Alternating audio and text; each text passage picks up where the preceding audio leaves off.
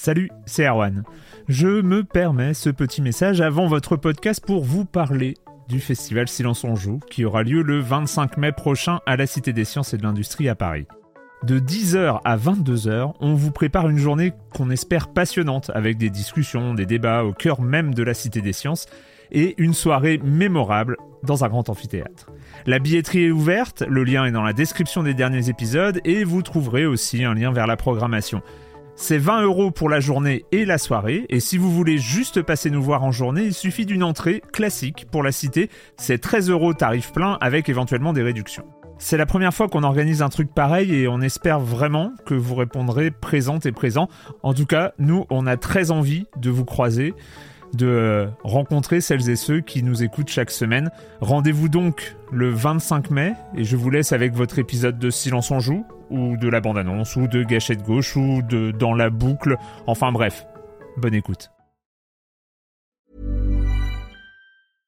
I'm Sandra, and I'm just the professional your small business was looking for. But you didn't hire me because you didn't use LinkedIn jobs. LinkedIn has professionals you can't find anywhere else, including those who aren't actively looking for a new job but might be open to the perfect role, like me.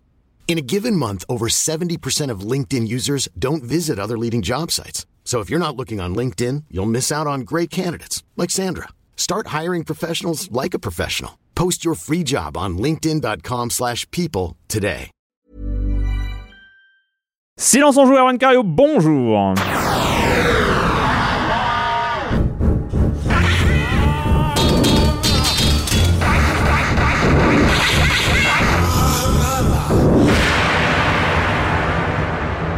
Au programme cette semaine, on va parler de Mario Tennis Aces, de The Awesome Adventures of Captain Spirit et de Cultist Simulator. Euh, Programme chargé, mais on va essayer de tenir un dans un délai peut-être plus raisonnable que la moyenne de nos émissions. Mais là, si je continue à parler, par exemple, c'est une mauvaise euh, Je introduction suis sûr pour. qu'ils sont euh, très très tristes de savoir que les émissions sont plus longues. Je suis sûr que ah, ça les rend Là, terriblement il y a énormément de plaintes. Pas du tout. Mais bon, bref. Euh, et puis euh, le reste du programme, vous connaissez, mais je commence en accueillant deux de mes chroniqueurs favoris, Patrick Elio. Bonjour Patrick. Bonjour, Euh, Erwan. Et Corentin Benoît Gonin des Croissants qui nous accueille et c'est toujours aussi formidable. Bonjour Corentin. Salut Erwan. Euh, on commence avec toi, Patrick, avec des nouvelles de Telltale Eh qui, oui. enfin, enfin, enfin. C'était inespéré, on n'y croyait plus et a priori ils vont enfin, enfin changer de moteur. Et oui, ça paraît incroyable, mais ils étaient, euh, enfin en fait, voilà, Telltale, donc éditeur de jeux spécialisé dans le, bah là, dans les aventures graphiques depuis euh, depuis de nombreuses années.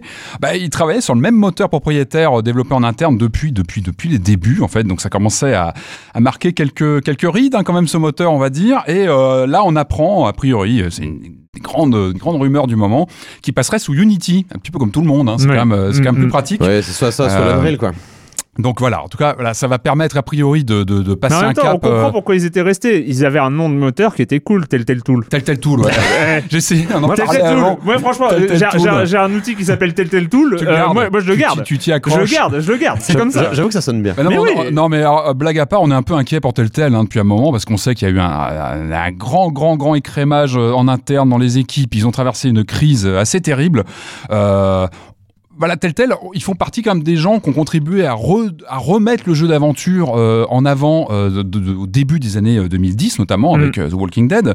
Euh, donc là, ils changent de moteur, c'est un signal plutôt positif. A priori, donc, le prochain Walking Dead serait le, le dernier euh, à utiliser encore le Telltale Tool. Mm. Telltale Tool, hein. C'est J'adore. D'ailleurs, ça sera le Et dernier le- Walking Dead d'ailleurs. C'est la fin d'un euh, cycle Ils ont annoncé que c'était la fin d'un cycle, donc la fin du moteur aussi, donc euh, Mm. qui va être enterré avec euh, avec euh, donc Walk- un Walking Dead final. Et a priori, le, le jeu euh, Strange Things, Stranger Things, euh, basé sur la fameuse licence Netflix, serait le premier à utiliser les nouveaux euh, les nouveaux moteurs euh. Unity, le nouvel environnement du jeu. Alors oui, qu'est-ce qui se passe chez Netflix, chez Netflix, pardon, chez chez Telltale? Il y a ça, ça a été compliqué. Ils ont, il y a eu pas mal de gens qui sont qui sont partis, dont le fondateur Kevin Brunner, il y a, l'année dernière, je crois en 2017, il est, il est parti et c'est le, le Variety qui a commencé à, qui a sorti des infos euh, intéressantes, euh, qui, qui visiblement euh, pointe euh, un management du studio assez ésotérique de la part de, de Brunner euh, depuis quelques années, Mhm. euh, en termes de, bah, de gestion des équipes, de gestion des technologies, des gestions de, de prise de décision sur les licences. A priori, d'après Variety, hein, c'est lui qui, c'est, c'est eux qui sortent ça. euh, le deal Netflix aurait pu se faire depuis très longtemps. On rappelle Netflix, donc Mm. euh, licence Stranger Things, c'est bon, c'est quand même important. Et puis euh, développement d'un, comment dire, d'une, d'une de la licence Minecraft euh, aventure Mm. telle telle euh, sur Netflix, qui va arriver en version euh, euh, interactive. Ouais. Il y avait déjà eu des tests chez Netflix de, de, de narration interactive. Sur le Là- chapeauté. Exactement. On, Ouais. a- on en avait parlé d'ailleurs. hein, Il y, a- il y avait, il y a ici une, il y a même. une fiction interactive sur Netflix. Je vous conseille d'essayer parce que c'est euh, plutôt bien fait. c'est bien Enfin, fichu. ouais, ouais, ouais. Et a priori, bon bah voilà, tel tel va va va avoir son son jeu euh, donc euh, Minecraft qui va arriver sur Netflix, c'est pas rien. A priori, donc euh, Brunner euh, a, visiblement pas mal ralenti les choses. Il n'était pas très, euh, il était pas très proactif sur ces questions-là.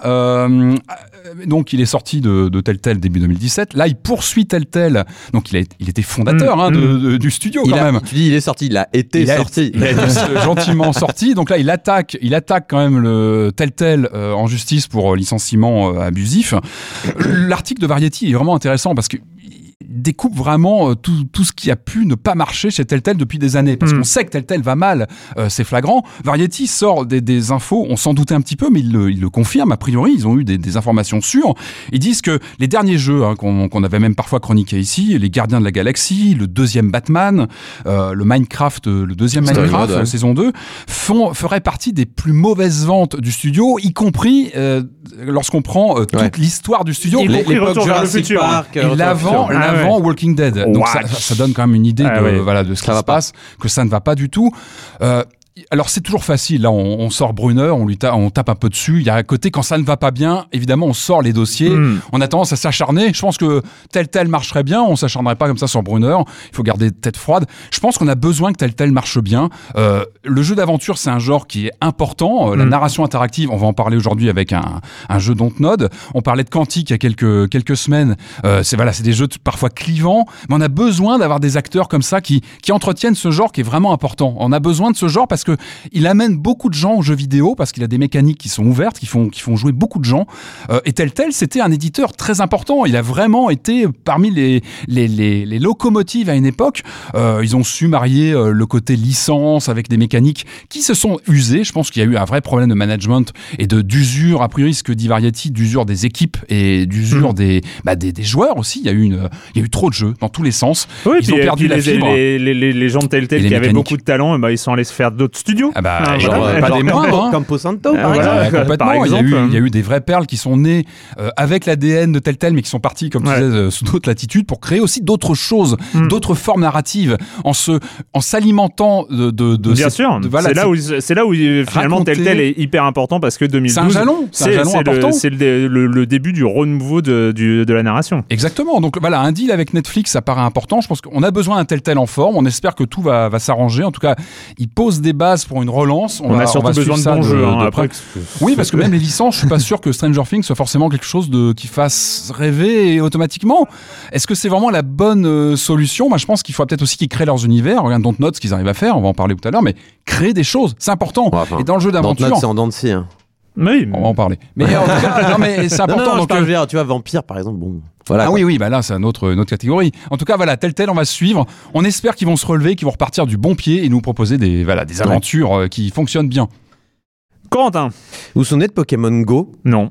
Non, vous vous en souvenez pas Parce qu'il y a plein de gens qui s'en souviennent et qui y jouent encore, figurez-vous, parce que c'est ouais. vrai que Ouais. on a envie de se dire ah Pokémon Go, oui, c'est ce truc qu'on jouait il y a deux Mm, ans euh, mm. quand c'était Ouais. la folie furieuse sur nos téléphones portables. Puis en fait non, il y a encore plein de gens qui y jouent en fait. Euh, C'est des chiffres qui sont tombés là. C'est un analyste Superdata qui analyse pas mal d'applications, qui essaie de voir euh, à quoi jouent les gens et combien ça rapporte grosso modo. Et waouh, Pokémon en fait n'a jamais été autant joué qu'aujourd'hui, à l'exception du lancement, mais c'était tellement stratosphérique euh, que oui, c'était ridicule et ça sera jamais égalé. Mais là, c'est le mois, le mois de mai a été le mois le plus haut en termes de masse de joueurs, de public, fou. de Depuis- Pokémon Go. Depuis Depuis le début, depuis, Ah ouais. euh, depuis le lancement. C'est étonnant parce que quand, quand on sort dans la rue, on n'a plus forcément le phénomène qu'on avait euh, à l'époque, il y a deux ans, où c'était vraiment flagrant. Enfin, En fait, je pense qu'on a tous été victimes du fait que le lancement était vraiment stratosphérique. Ça ja-. C'est du jamais vu et c'était vraiment des chiffres débiles. Mais en fait, du coup, ça nous a un peu marqué en mode on a vu que la chute, on n'a pas vu le Mhm. reste. Mhm. Mais en fait, la base de joueurs est encore immense. Et euh, en plus, Pokémon Go, voilà, rapporte encore beaucoup d'argent. Alors, c'est des chiffres qui ont été mis en ligne par Superdata, donc qui ont été retirés par la suite. Donc, est-ce que c'est Pokémon Company qui a dit, donc, on veut pas que les chiffres sortent Ou est-ce qu'ils étaient pas si sûrs de leurs chiffres, mais je vais quand même donc le là, donner il, Oui. il- il ferait plus de joueurs actuellement qu'il y a deux ans. Il y a Non, plus pas- de joueurs actuellement que l'année dernière au même mois. Ah, d'accord. Après, que- la courbe peut-être descendante, que- d'accord, Peut-être que 4 mois après le Ah lancement. oui, donc serait plutôt une courbe remontante éventuellement Ouais, c'est qui ça. euh, En se fait, stabilise. Il y a eu le lancement, il y a eu un pic. Ouais, un tout le monde a euh, joué. Genre tout le monde a joué un mois. Oui, c'était un vrai phénomène. Voilà.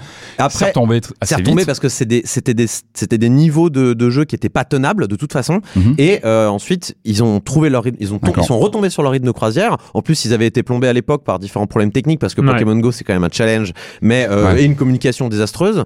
Euh, mais depuis ce temps-là, ils n'ont ils, ils n'ont cessé euh, de, de monter en fait. Ça, ça n'a fait que monter le public. Alors donc je disais, il y a un chiffre d'un chiffre d'affaires euh, qui a euh, qui, est, qui est sorti. mais- Alors il a été retiré depuis par Superdata. Alors est-ce que c'est parce que Pokémon Company a dit ah non non non on veut pas que ça sorte? Eurogamer l'a quand même dit bon on le met quand même, mais on sait pas trop pourquoi ils l'ont été retirés. Mais apparemment Ah oui, le pourcentage, c'est ça? Non, non, vraiment le chiffre d'affaires. Donc apparemment, ça aurait, euh, ça aurait ramené 104 millions d'euros juste sur le mois de mai. Donc c'est très rentable, d'autant que bon, il y, a, y a pas, ça- entre le chiffre d'affaires et le bénéfice Il y a peu de différence, Je on va pense dire. que là, ouais, c'est. Euh, voilà, mais euh, en fait, euh, voilà. euh, donc je reprends l'article d'Eurogamer qui précise quand même et qui rappelle que depuis six mois, il y a pas mal de nouveautés qui ont été ajoutées au jeu. Et c'est vrai que c'est vrai que on se souvient du des débuts où il n'y avait pas trop de choses à faire. Mm. Aujourd'hui, voilà, il y a des Le événements jeu a liés. continué. à- Le jeu a continué à évoluer et aujourd'hui, il y a, par exemple, il y, a des, euh, il y a des événements liés à la météo. hein. Il y a certains Pokémon Mm. qui s'attrapent s'il pleut ou s'il pleut Ah, c'est pas. bon, ça. Euh, C'était a- pas là au début, ça. C'était pas là au Ah ouais, début. malin. il y a des missions quotidiennes qui permettent de La nuit, le récupérer. jour. Je sais pas, tiens, bah, j'y joue plus donc des- je fais confiance à Eurogamer sur ce coup-là. Est-ce que, tu, est-ce que tu penses que les actus de, de Nintendo, les annonces qu'on a vues sur les prochains Pokémon, est-ce que ça, ça peut aussi contribuer à réactiver un petit peu genre Non, je de... pense que l'influence est l'inverse. Ouais, c'est les exactement. joueurs de Pokémon Go qui euh, vont Qui aller viennent, jouer à, qui vont à- venir à- à alimenter des Pokémon. le, le phénomène En fait, sur, c'est- euh, sur Nintendo. C'est plutôt, euh, en fait, euh, je pense qu'il y a vraiment deux publics. Il y a le public des, des Mhm. jeux Pokémon qui est déjà très gros, hein, et puis il y a Ouais. le, le public qui a joué à Pokémon jeune ou, euh, ou avant, Ouais. et qui a arrêté d'y jouer, et qui a été réactivé avec Pokémon Go parce que c'était plus accessible, c'était Mmh. sur Gratuit, téléphone. enfin, accès, euh, C'était plus ou moins, c'était free to play et compagnie.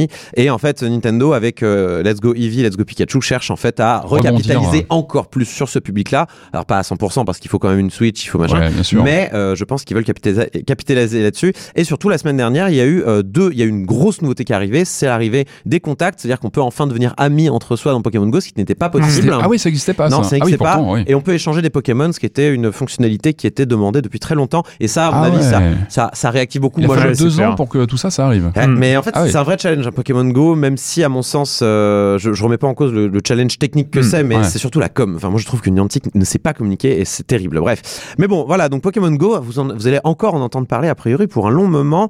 Euh, Nintendo Labo aussi a annoncé, euh, donc du côté de chez Nintendo cette fois-ci, que Mario Kart 8 allait être compatible avec le labo, le labo multikit.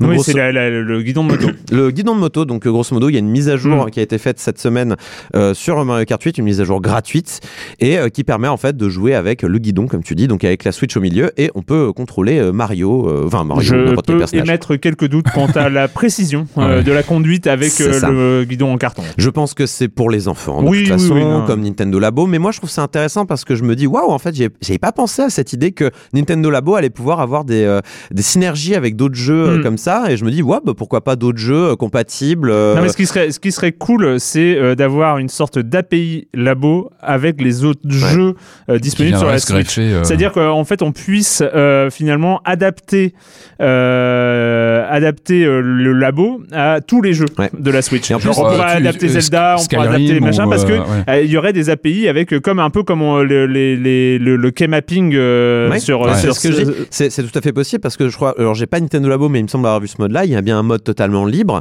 où en fait on peut, euh, voilà, avoir des entrées, des notes, des points Mais il de n'y a, pas- il sortie. y a pas de compatibilité avec les autres jeux en fait. Et t'imagines lors des sorties, lors des sorties multiplateformes, tu dirais ah ouais mais sur Switch je vais pouvoir me faire un déguisement en carton, c'est quand même la version supérieure quoi. C'est- la meilleure version. L'idéal, ce Ah bah serait oui, ça vraiment serait de, créer cette API En labo. laissant les développeurs Euh, pouvoir implémenter ouais. des, même, des même les utilisateurs, des- les Ouais. utilisateurs, avoir, avoir une, une interface de développement. En plus, ils ont fait cette interface lab Ouais, c'est la euh, lab. dans, dans, dans Labo, et, euh, et, et je trouve que ce serait assez intéressant d'avoir un, un, un côté euh, comme ça de communication avec tous les jeux. On, tous les jeux se, Je suis, seraient je suis compatibles entièrement d'accord. ça serait, ça serait cool à faire, et d'autant plus qu'on on verrait plein de petites expérimentations Mais en game jam, dans des expos et trucs comme ça. Ça serait vraiment chouette. Bref, encore une fois, bonne idée Nintendo Labo. De toute façon, pour moi, c'est une somme de bonnes idées euh, qui ont été mises en Je suis application. en train de euh. monter le robot là. Alors, Ah, et alors ça va? C'est long. Euh, un peu plus, euh, on va dire, euh, sérieux militaire, PUBG Corp euh, qui a abandonné euh, les poursuites qu'il avait entreprises contre. Mais c'est pas Blue Hole Games. C'est quoi PUBG Alors, Corp? moi j'ai lu PUBG Corp, donc peut-être que c'est le, le- la holding qui détient la marque PUBG et Blue Hole serait le développeur. Je, je ne sais pas, j'ai lu PUBG Corp moi, donc euh, il faudra demander, mais c'est sur- sûrement. Non mais j'ai j'ai lu aussi, j'ai lu aussi la, la, Ouais. la- la même news et euh, je du coup je- j'ai pas été voir. Non, mais non plus. Mais c'est peut-être un Mais, truc euh, avec Tencent euh, et tout ça. Oui, exactement. Ouais. C'est ce que je me suis dit. Ouais. Euh, Peut-être que Blue Hole détient seulement les, les, les- les droits sur le jeu PC et que Ouais. Tencent euh, soit un peu plus impliqué dans le jeu mobile. ouais. Euh, mais voilà, c'était de toute façon une, une poursuite qui était un petit peu pas justifiée dans la mesure où ils attaquaient vraiment sur une idée de game design. Ce qui ne, ce qui n'est, voilà, qui ne sont pas protégeables par la, par la euh, propriété intellectuelle ou d'ailleurs euh, industrielle. Donc voilà, c'était, c'était à, à perte. Et puis bon, il y avait toutes ces histoires de conflits d'intérêts parce que Epic Games, c'est eux qui développent le Unreal Engine sur lequel tourne PUBG. Et puis il y a Tencent par-dessus tout ça Mm, qui a des mm. parts dans les deux boîtes. Bon, c'est un peu compliqué. Donc je pense qu'en fait, ça arrangeait tout le monde que cette, euh, que cette plainte ne soit pas poursuivie et surtout, ça marque peut-être la fin de la guerre entre Fortnite et PUBG. En tout cas, on l'espère. Et enfin, euh, Sony qui réagit au drama du Attends, on crossplay. a le droit à combien de Oui. news Parce que j'en ai fait qu'une, moi. Désolé. Ah, C'était une semaine chargée. Mais oui, mais oui, allez, on y va. Euh, Sony qui réagit au drama du cosplay, euh, du cosplay Ah bah oui, crossplay. on en avait Le parlé la drama du dernière. cosplay, bientôt Japan Expo. Exactement. Donc c'est euh, Sean Layden, euh, patron de Sony Interactive Entertainment America, euh, qui euh, dit avec une langue de bois euh, légendaire on entend les problèmes, on entend vraiment, euh, euh, on a, on cherche des solutions euh, qui peuvent grosso modo euh, plaire aux joueurs Ouais. sans euh, toucher à notre Control. Sans, Control, toucher à notre business. Voilà. Euh, pourquoi? Parce que Sony n'a pas envie d'avoir, on l'avait dit, je crois, hein, n'a pas envie Ah d'avoir des euh, Quel- objets achetés sur Xbox utilisés euh, sur son euh, sur son PSN. Donc, euh, est-ce qu'on aura au bad buzz en même temps. Donc faut, faut Vendre voilà, des ah non mais là, ah oui, on l'a c'est pas un dit. équilibre, alors, hein, un peu- équilibre. Peu de temps après l'enregistrement, Oui, Nintendo a sorti un trailer ça, sur ouais. Minecraft, mais c'était un tac à Sony. C'est genre ouais, euh, Xbox et Switch, main dans la main, on joue à Minecraft, jouons ensemble. Mais oui, c'est un Mais- message de paix universel. Mais je m'attends, j'attends, mais c'est violent Nintendo, t'es devenu violent, qu'est-ce qui se passe? C'est fou, moi je m'attendais ça de la part de Microsoft, mais non, c'est Nintendo qui attaque, quoi, sérieusement. Et du coup, bah ça prouve que la pression augmente hein, sur Sony Mm. qui, qui va devoir bouger. Là, je pense qu'il n'y a plus le choix. Euh, ils ont tellement tout le monde sur leur dos qu'ils vont Non, devoir c'est- bouger. ils, ils ont, euh, c'est le danger hein, quand tu es en position ultra dominante. Si tu commences vraiment à faire n'importe quoi, et bah ta position dominante, euh, tu peux la perdre. Euh, tu pourrais. Le com des com de la semaine dernière. Ha ha ha, lol. Euh, évidemment, beaucoup, beaucoup, euh, quasiment de pages exclusivement euh, ça a parlé beaucoup de l'OMS. hein. Ça a commencé avec un pavé, un pavé euh, de première première contribution hein, de Gronodo au forum de Silence on joue, qui a fait donc un pavé sur sur notre sur notre discussion. Et donc j'ai pris des passages parce qu'il y a eu toute une discussion. C'est ça qui est génial. C'est c'est dans, dans ces forums, c'est la possibilité même quand il y a des désaccords d'avoir des discussions posées et Bien sûr. argumentées. Et là, c'en est un bel exemple euh, cette semaine. Donc, euh, Gronodo qui nous dit face à une approche scientifique qui prend toutes les précautions pour se vouloir objective et basée sur les faits, les membres d'une communauté se braquent et ont l'impression qu'à travers ce biais, tout leur milieu est attaqué et mis en péril. Euh, il, dit aussi, voilà, que dans cette discussion, alors il, reproche machin à certains et tout ça. Enfin, il dit que certains ont raison, d'autres ont tort. Après, je voulais, c'est la même chose que ce qui s'était passé dans Détroit. Il faut pas oublier que dans le genre de discussion, dans le studio d'enregistrement de Silence on joue, les discussions sont d'autant plus intéressantes et les arguments vont d'autant plus loin que les discussions sont polarisées. Voilà. Et, euh, et, et c'est ce qui s'était passé dans Détroit, où, euh, où euh, Patrick Mhm. avait fini en défenseur absolu de Détroit Ouais. et moi en, en procureur absolu, alors que finalement nos positions étaient beaucoup plus euh, nuancées. Et là, sur l'OMS, c'est finalement la même chose qui se passe. Moi, j'avais eu finalement la chance et l'opportunité d'énormément travailler le sujet parce que j'avais fait un événement et on avait fait la une de Libération dessus le Mhm. jour même de l'enregistrement. Donc j'étais hyper chaud sur, Ah euh, ouais, sur ouais. tous les, tous trucs. D'autant plus permis euh, d'avoir euh, toutes les armes nécessaires pour euh, jouer le rôle d'avocat aussi de l'OMS. Exa- exactement. Donc euh, c'est pour ça que euh, je voulais revenir parce qu'il y a eu des, des, des choses qui se sont dites dans les forums qui sont, à mon avis, pas forcément euh, justes vis-à-vis de vis-à-vis de vous deux, euh, notamment sur le travail journalistique. Alors que vous êtes d'excellents journalistes, donc c'est pas du tout ça le, le- le- le sujet. Euh, mais euh, c'est voilà, il faut pas oublier que dans ce studio-là, quand il y a des débats, c'est forcément artificiellement polarisé. On c'est pas artificiellement, on, on le choisit pas. On dit pas, euh, toi tu vas être pour, toi tu vas être contre. Ah, Mais finalement, dans la discussion, c'est comme ça que ça, ça se passe. Bref, je voulais revenir sur la discussion qu'il y a eu dans les forums. Red qui répond euh, Tu oublies de dire, Gronodo, que les scientifiques reconnus que tu mentionnes ne sont pas d'accord entre eux. Oui. Ensuite, si l'ambition humaniste du projet est légitime, ce n'est pas, pa- euh, ce qui est mis en avant par les médias et cela peut et surtout doit s'anticiper. Le manque de clarté dans la communication de l'OMS est indéniable. Chronodo qui revient, effectivement tous ne sont pas d'accord. Euh, après, il faut garder à l'esprit que c'est le cheminement normal des sciences appliquées. Des experts émettent des théories qui sont acceptées partiellement comme base jusqu'à ce qu'elles soient affinées ou contrariées. Euh, contrariées, je suis pas sûr que ce soit le bon mot. Euh, contradites, je Contredites, pense. Euh, contredites par des preuves complémentaires. Et puis j'ai tendance à estimer qu'un panel d'experts reconnu par l'OMS, donc l'ONU, a suffisamment de légitimité et d'objectivité pour apporter un avis euh, scientifique éclairé. Enfin, je sais peut-être trop naïf, je l'accorde. Enfin, je vais peut-être je vais peut-être pas aller euh, jusqu'au bout, mais enfin, en tout cas, il y a eu plein de discussions. Et c'est ce que j'aime bien, c'est que c'était Ouais. vraiment des réponses euh, argumentées et tout Hmm. ça. Vous êtes formidables, chers auditeurs de Silence on Joue et euh, chers forumers. Pas les Voilà. mamans, juste. Euh, allez, on va commencer à parler de jeux vidéo et on va commencer par le retour du tennis et de Mario.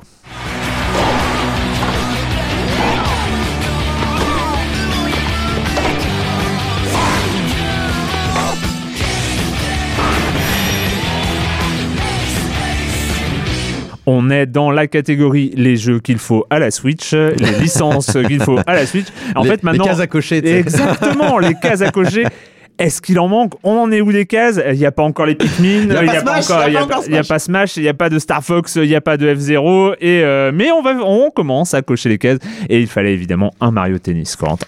Oui, bah Mario Tennis, hein, qui est une licence, on va dire, euh, qui date de la Nintendo 64. euh, c'est la licence qui a vu naître Waluigi, rip, hein, pas dans Smash, désolé.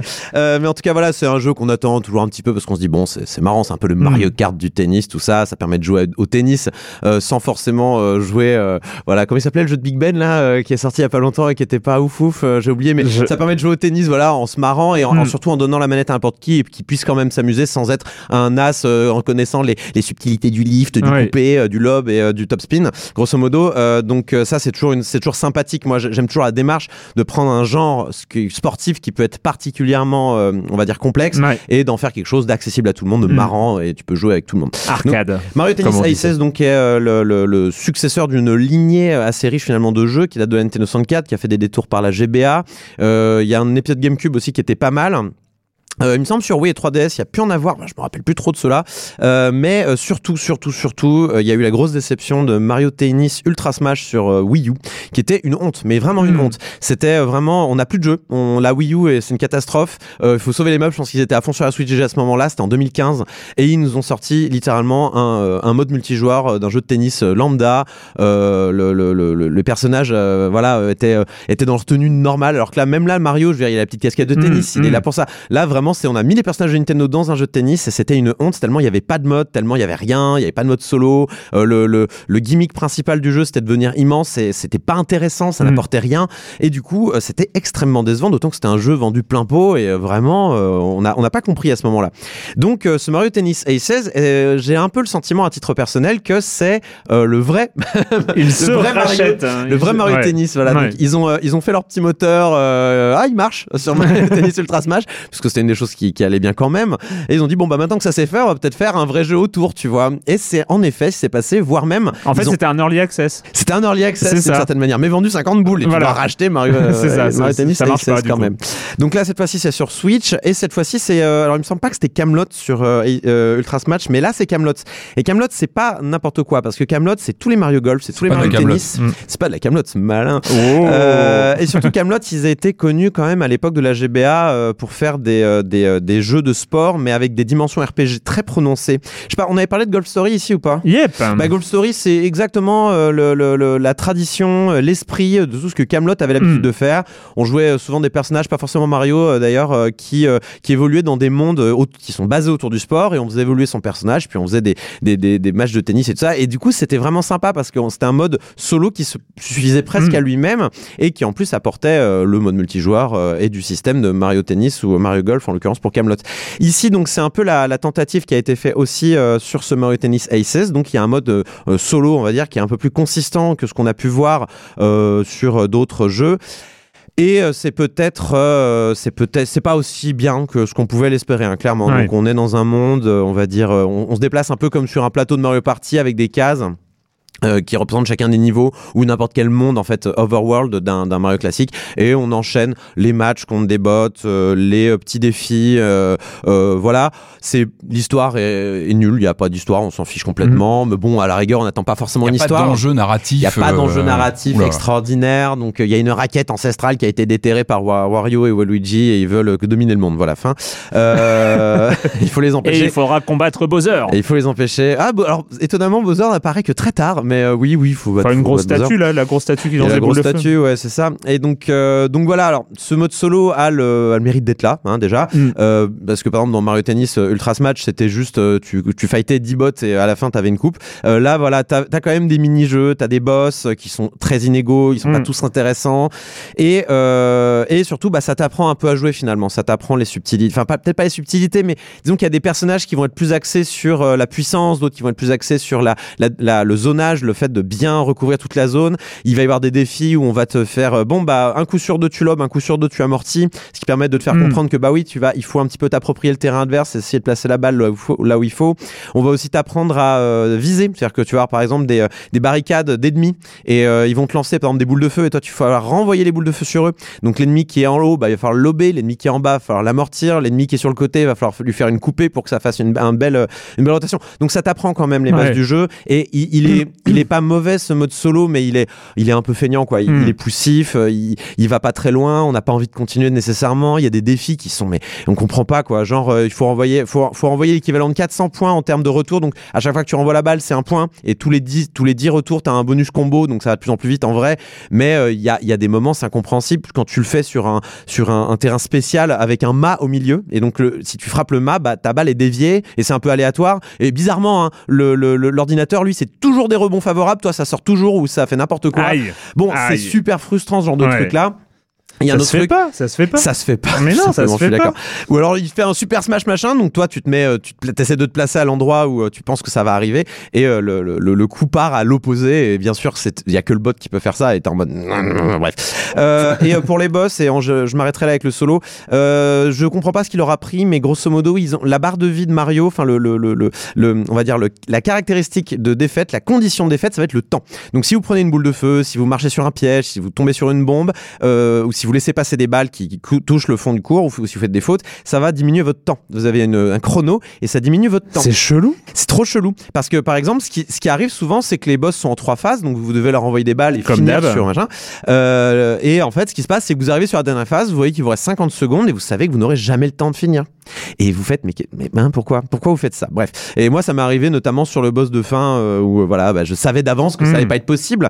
Et il n'y a pas de bouton réessayer. Qu'est-ce que. Qu'est-ce que vous faites, euh, franchement, Camelot Ah. On est en 2018, il n'y a pas de bouton réessayer, mais qu'est-ce qui vous prend Donc, quand vous mourrez, quand vous perdez un niveau, vous êtes obligé de revenir à la map. Non, pardon, pas tout de suite à la map. Vous avez un dialogue de vous avez perdu.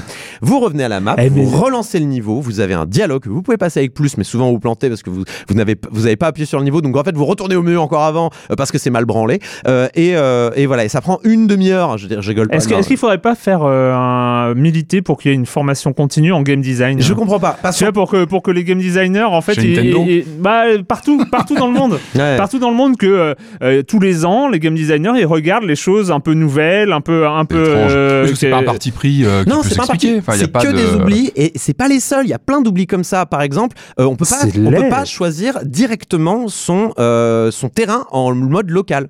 Pour- pourquoi Pour- Pourquoi ne pas donner le choix du terrain en mode local? Donc vous avez le choix entre euh, aléatoire tous les terrains, aléatoire certains terrains. Donc après vous pouvez choisir et désactiver tous les autres terrains si vous voulez le terrain en particulier. Vous voyez où on en est? Oh, Ou alors le terrain normal.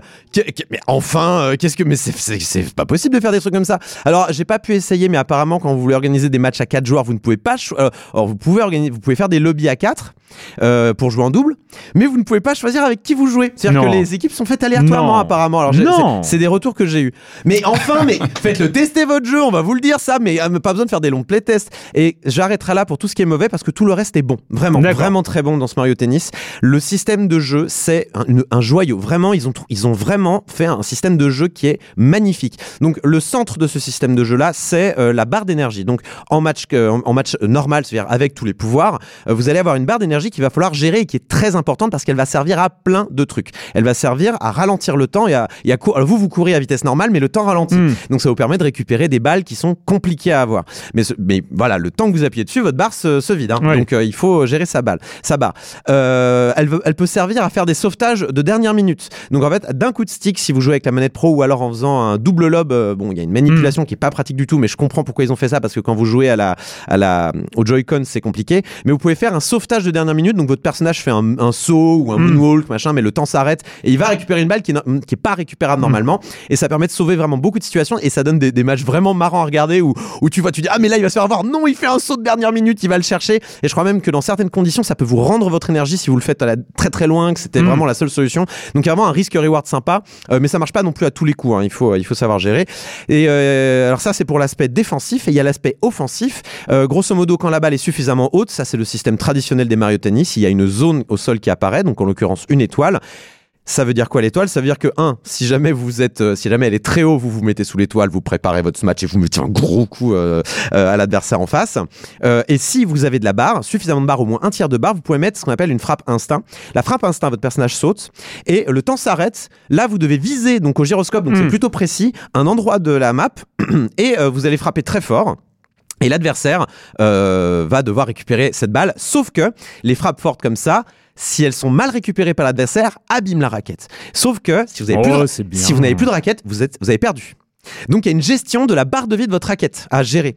Et des fois vous vous dites est-ce que je récupère cette balle? Ou est-ce que je prends c'est pas grave je prends le point c'est pas un point très important euh, voilà et euh, évidemment en face quand vous avez une méga frappe vous pouvez utiliser votre pouvoir de ralentir le temps pour bien faire la frappe euh, bien récupérer la barre parce qu'en fait si vous frappez trop tard ou trop tôt votre raquette s'abîme vous Hmm. comprenez? Et donc c'est super intéressant et aussi vous avez le vous avez aussi la le choix de, de, de sélectionner immédiatement un endroit très vite au risque de faire une faute. Moi ça m'arrive souvent de faire une faute parce que je lance la super attaque et euh, j'ai envie de mettre très très vite un coup pour pas laisser le temps à l'autre de réagir et euh, je, je, vise mal et je vise à côté et machin ou alors prendre le temps pour bien le mettre au fond du cours et laisser l'autre vider bien sa barre d'énergie et qui se retrouve à poil pour un éventuel point et prendre l'avantage sur le long terme. Donc c'est vraiment super intéressant. Il y a vraiment, il y a vraiment une, gestion de la barre qui est profonde et vous avez évidemment quand votre barre est remplie, une vraiment super attaque qui est gratuite. C'est-à-dire qu'à tout moment, vous appuyez sur un bouton, quelle que soit la balle, donc ça peut être joué en défense aussi. Si la barre est irrécupérable, vous déclenchez votre attaque. Et là, cette super attaque est d'autant plus puissante que si le mec en face la récupère mal, c'est toute la barre de la raquette qui s'en va. Donc la raquette est, euh, est, est cramée si jamais il la récupère trop tôt ou trop tard. Et donc voilà, c'est à réfléchir. Moi, quand j'ai plus qu'une raquette et que le mec me fait une super attaque et que je vois que bon, euh, euh, c'est, je, je suis à 30-0, vas-y, prends le point, c'est pas grave, tu vois, je, je, je m'en fiche. Et donc voilà, et ça, ça donne vraiment des matchs impressionnants où la gestion de l'énergie est très intéressante avec du risk-reward, différentes manières de gagner. C'est quand même dommage d'avoir d'avoir un peu patiné sur le reste. Oui, hein. je suis absolument d'accord. C'est, parce qu'en fait le, le, le cœur du jeu c'est quand même ce qui est important mais en Ouais. même temps les petits détails c'est c'est ce qui gâche l'expérience euh, alors alors qu'il y, a un- il y, y a un truc excellent Il y, a- y vraiment, il y a vraiment eu, euh, tu sens qu'ils ont mis tout leur cerveau sur le système de jeu qui est vraiment réfléchi, bien pensé euh, et tout ça, et qui euh, de, alors j'irais peut-être pas dire de manière compétitive, mais compétitive comme un Mario Kart, c'est-à-dire que ça, il y a des gens quand même qui savent jouer à Mario Kart et qui aiment bien s'affronter sur Mario Kart. Et là, typiquement, ce jeu-là, avec sa gestion des pouvoirs et, euh, et du tennis traditionnel, hein, avec aussi les lobes, les trucs, il y a des trucs classiques. Si votre personnage, si le personnage en face est, est très proche du filet, vous allez le lober pour un peu l'avoir, ou s'il est loin, au contraire, vous allez lui faire un amorti. Euh, voilà, il y a, y, a, y, a, y a aussi cette stratégie-là du tennis classique où il faut bien investir le terrain, mais voilà, il y a toute cette gestion-là qui est bonne et euh, bêtement, ils ont raté plein de trucs. Alors, je tiens à préciser qu'il y a une mise à jour qui va pas tarder, ils vont ajouter des personnages régulièrement. Je, on peut se dire que dans les mises à jour, ils vont arranger ça, ils Mm. vont corriger les problèmes avec les nombreux retours qu'ils ont. Ah, et dernière, dernière chose qui rentre là-dedans, il y a plein de gens qui demandent à se faire rembourser le jeu. Il y a, il y a une, une- on va dire une partie de la communauté qui demande à se faire rembourser le jeu parce qu'on ne peut pas organiser des parties normales de tennis avec euh, euh, 3 sets et euh, des jeux qui vont à 6 là. Les jeux vont jusqu'à 2, je crois. Enfin, c'est euh, genre, Ah. euh, c'est le premier à 2 qui, qui gagne le set. Et il y a plein de gens qui disent, mais non, non, on veut faire un vrai match de tennis. Donc, euh, donnez-nous la possibilité Bah de, au moins en local. Alors, en ligne, on peut comprendre, mais au moins en local, donnez-nous la possibilité de choisir le nombre de sets et le nombre de jeux. C'est c'est incroyable. Même de- en ligne. ça.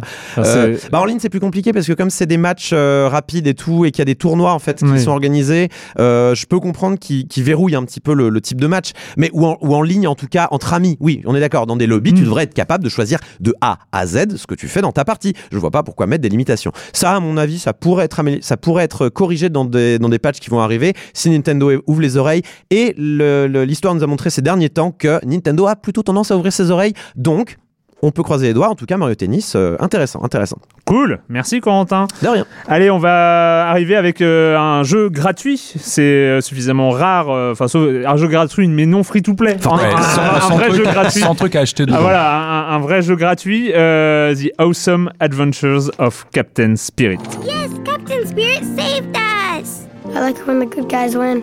Me too.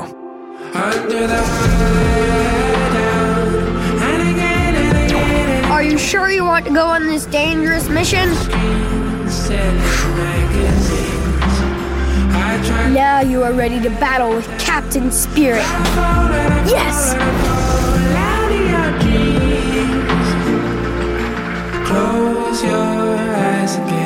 Captain Spirit is here! On attendait, on attendait le retour de Dontnod, du Dontnod qu'on aime et qu'on a aimé et qu'on voulait retrouver. Euh, le Dontnod de Life is Strange, euh, évidemment. Euh, ce ce, ce, che- ce chef-d'œuvre qui, euh, qui nous a enchanté en 2016, si je ne m'abuse. Euh, 2016, ouais. 2016. Ouais, ça, ça a été Début, étalé. Hein. début Ouais. 2016. Mm. Je crois que c'est début 2016. Bon, bref, euh, Life is Strange. Bon, il- Life is Strange qui arrivait après Remember Me, qui avait été, qui avait plein de qualités, mais euh, pas pas que des qualités. Life is Strange. Et puis après, il y a eu le préquel de Life Ouais. is Strange, mais qui n'était pas développé euh, chez Dontnod. Deck Il y a Nine. eu euh, Vampire qui a pas été, euh, enfin voilà, qui, qui, qui sortait un peu des, euh, de, de- du savoir-faire. euh, même on vient d'en parler, Bah, donc on bah, va pas qui- revenir. Qui, qui euh, retournait sur Remember Me, en fait, c'est le, la même état d'esprit, en fait. Ouais, et, euh, mais bon, on va pas reparler de Vampire parce que c'était il y a deux ou trois semaines Non, je seulement. propose qu'on reparte une demi-heure sur Euh, ouais, Vampire. Et donc, Captain Spirit, Captain Spirit annoncé à l'E3, Mhm. inattendu, euh, Ouais, une sorte de, euh, de, de jeu teaser euh, de Life is Strange 2. Là, pour le coup, on, on est dedans. Euh, Life is Strange 2 est prévu pour la fin d'année, si je ne m'abuse. septembre. septembre, septembre. septembre, Fin septembre, euh, oui, Le premier- 27 septembre Ouais, fin 2018. septembre. le premier épisode. Euh, donc, euh, jeu par épisode, évidemment, comme d'habitude. Mais là, est-ce qu'il y a une meilleure publicité, finalement, une meilleure euh, façon euh, de, de vendre un univers, de, de, de vendre une ambiance, un état d'esprit, euh, que de proposer cette expérience de quelques heures euh, qui raconte euh, la vie d'un petit garçon, Patrick. Euh, oui, alors tu disais, hein, euh, ça a été annoncé euh, pendant le 3. C'était une des surprises de le 3 Mhm. parce qu'on on apprenait non seulement bah, qu'il y avait cette, euh, ce- ce- cet épisode, euh, on va dire autonome, euh, qui sortait, qu'en plus il serait gratuit. Et c'est marrant parce qu'on parlait hein, tout à l'heure des, des recettes usées à la corde de tel tel qui arrive Mhm. plus à surprendre personne, qui voilà, qui s'est enfermé dans une routine. euh, et là, Dontnod, il crée, il crée vraiment la surprise à le 3 en disant voilà, il y a, il y a un épisode, voilà, un, un épisode qui va annoncer euh, Life is Strange 2. Tout le monde attend Life is Mm. Strange 2. Et puis, bah, il y a ce, voilà, ce jeu, ce jeu qui sort. Alors, déjà, l'objet en soi, avant même d'entrer dans le scénario, est assez fascinant parce que on a, c'est pas une démo, c'est vraiment un, comme un mini-jeu de, on va dire de, de, 2-3 heures, si on veut vraiment fouiller le jeu entièrement, euh, qui, euh, qui, qui, pour moi, enfin, quand on compare à ce qui se passe euh, au cinéma, où aujourd'hui on a un vrai problème avec les trailers, les bandes annonces, on en parle parfois ici, des bandes annonces qui en disent trop ou qui, qui, qui, qui balancent les meilleurs moments d'un film, qui, qui, qui spoil, qui, qui, qui cassent à la limite complètement ou qui survendent un, un film à venir. Là, eh ben, avec Dontnod, on a, je trouve qu'ils ont trouvé une formule qui montre en quoi, voilà, une, un- comment dire, une, euh, un, concept comme ça de jeu vidéo qui, qui amorce, qui amorce un, une série à venir peut vraiment créer une attente. Et je trouve que là, ils ont vraiment réussi leur coup avec ce, ce, ce, ce jeu autonome qui, qui, Mm. qui ouvre à ce que ce- pourra être euh, Life is Strange donc ce qui n'est pas, ce n'est pas totalement une première. hein. On se rappelle de- du très très mémorable, pour le coup, qui était un teaser aussi. Mais qui n'a pas eu donné lieu à un jeu, euh, Playable Teaser, ouais. euh, Ah oui. de- Oh oui, oh. Kojima. Non mais c'était Ah c'était faut- ça. c'est- faut garder précieusement sur sa console. enfin, en fait, c'est ça. on. Ils ont, ils ont Ouais. pris, ils ont pris l'idée de l'idée du playable Mhm. teaser. Hein. C'est, finalement, c'est. Sauf Il que là, c'est vraiment je crois un qu'il y avait teaser. Capcom hein. qui avait fait des choses comme ça avec Dead Rising 2, mais je crois que c'était payant à vérifier. Je crois qu'ils avaient eu des, si, si, il oui, choses ouais, ouais. sorties avant le jeu, mais bon, il me semble qu'elles étaient en, En- fait, pour moi, la- petit paiement. La différence avec Pity, c'est que c'était un teaser. Donc on savait pas de quoi à quoi on jouait avant, d'y jouer. Alors que là, on C'était sait assez à quoi on sait pas si c'était une maquette, fait, c'était là, on, voilà, on sait que c'est un épisode autonome qui a sa vie propre Ouais. et qui- ouvre certainement, on le sait, qui ouvre des choses sur la suite, mais mais qui se vit comme une aventure euh, gratuite et, et C'est un échantillon gratuit qui, pour qui, moi. et qui, qui, euh, bah, qui, qui fonctionne tout seul. Et Mm. euh, déjà, l'objet est vraiment fascinant. Je trouve qu'en en termes de. Ils ont vraiment trouvé une formule qui réactive complètement l'attente qu'on pouvait Ouais. avoir ou pas pour Life is Strange 2, parce qu'on a toujours des doutes, évidemment, sur un. Quand un.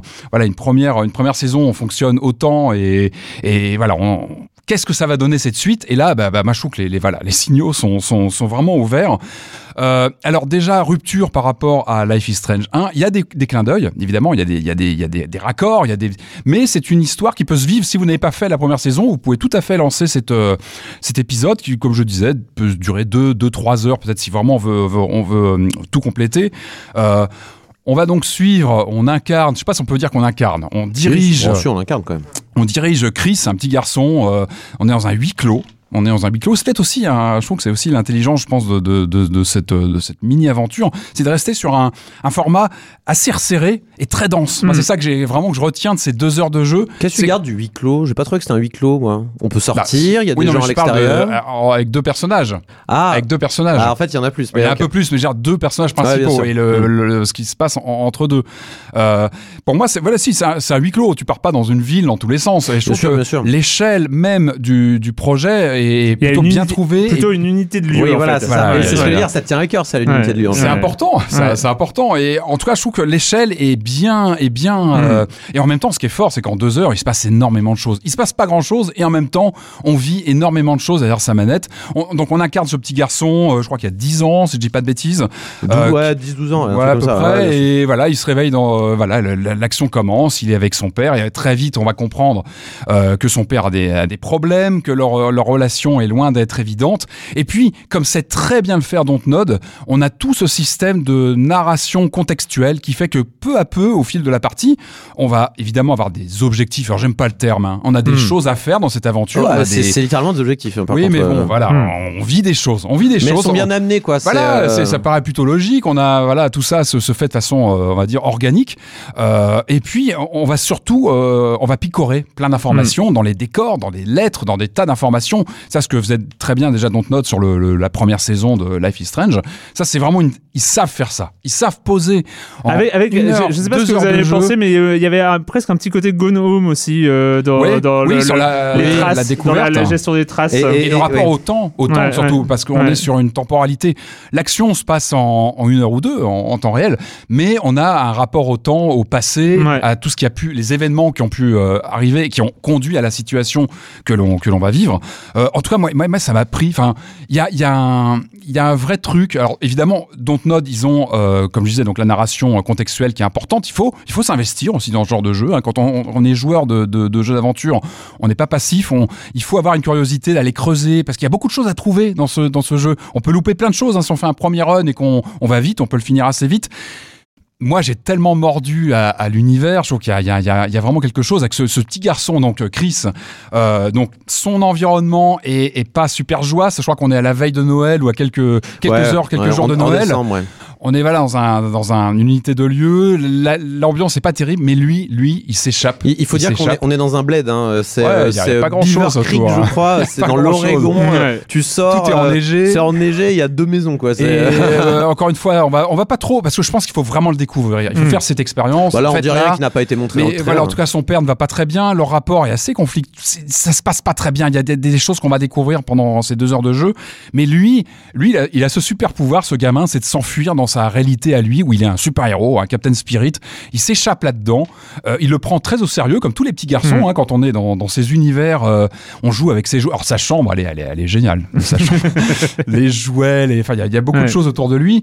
Et tout est évidemment très bien écrit sur son rapport aux, aux- aux objets qui l'entourent, à son environnement, à ce jeu qu'il fait avec- lui-même, avec Mm. son, son monde imaginaire. Et tout ça est pris très au sérieux finalement. On, on a voilà des, des- des personnages qui se créent autour de lui dans son imaginaire. On sent qu'il y, a- il y a quelque chose qui se passe.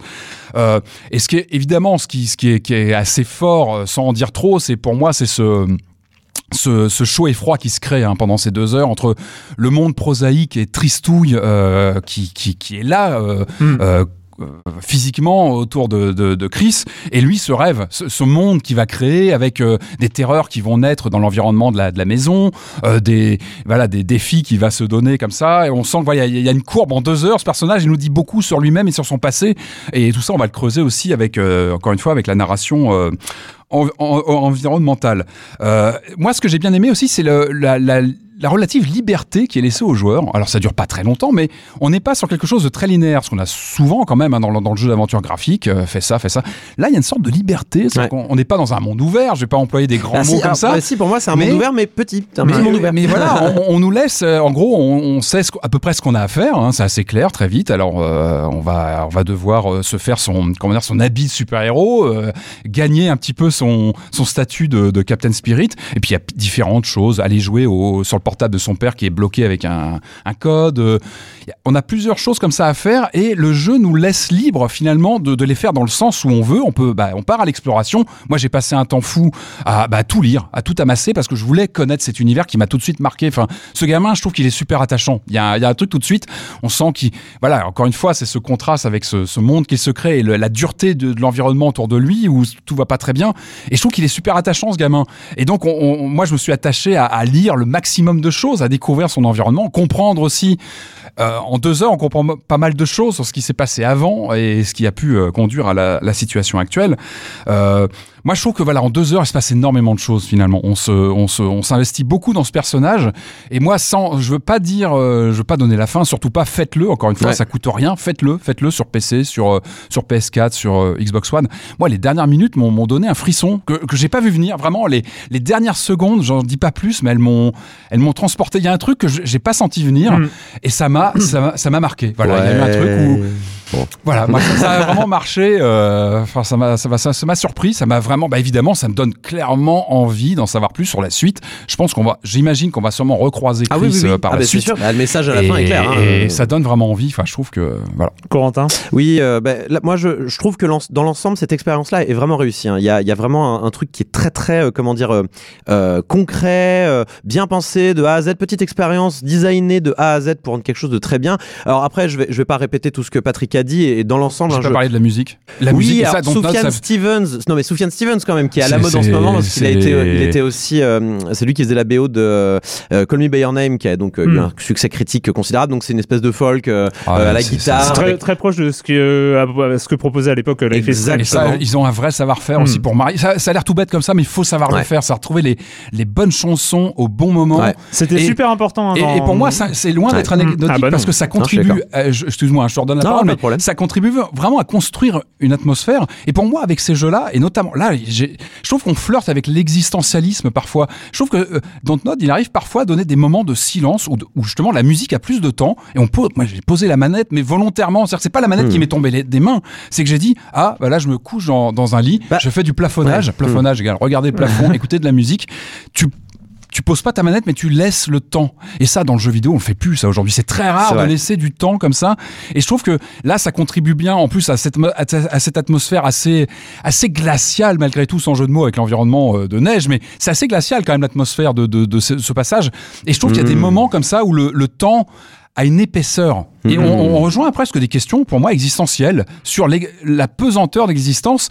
Et je trouve que, voilà, ce- ce- combiner la musique à ces moments-là, ou le silence, il y a vraiment un jeu sensoriel qui, pour moi, fonctionne à plein. Mais vraiment. Non, bien sûr. Enfin, après, bon, euh, je, bon, je, je vais dire que j'aime pas parce que, à titre personnel, les phases où justement t'as rien On à polarise, rappelle-toi, on polarise. faire. Ouais, ouais. non, mais après, je peux, je peux comprendre le, je peux comprendre, disons, l'intérêt qu'on peut avoir pour ces phases-là, mais qui, à titre personnel, m'ennuyait profondément Non. déjà dans Life is Strange. Ah non. Euh, alors, en fait, tu parles de moments musicaux. ouais. Et moi, dans Life Ou is pas, Strange. hein. Parfois, il y a Ouais, des, des silences. Non, hein. non, non, bien sûr. Mais tu parlais de. Bon, en l'occurrence, tu parlais de moments musicaux parce que Hmm. les moments où on attend ces musicaux dans, euh, dans Captain Spirit et dans Life is Strange, il y a ces moments où on se pose, notamment sur un banc, comme ça. Qui sont parfois intradiégétiques parce que tu mets un, un, un vinyle en, Bien en sûr, hein, bien et ça, sûr, c'est- c'est bien sûr. pareil, c'est assez Mais euh, voilà, dans par exemple, moi, le, le premier exemple qui me vient en tête dans Life is Strange, c'est le moment où tu sors de la salle de classe, tu mets les écouteurs, tu marches jusqu'aux Mhm. toilettes et tu as la musique qui, qui se lance. Et là, moi, je trouve ça super. Moi, moi Intradiégétique aussi, ce, du coup. ce intradiégétique Ouais. et, et ce, passage-là, moi j'ai beaucoup aimé parce que tu continues à te déplacer, tu avances Ouais, sûr. lentement, t'es obligé, mais tu fais un truc, tu participes à,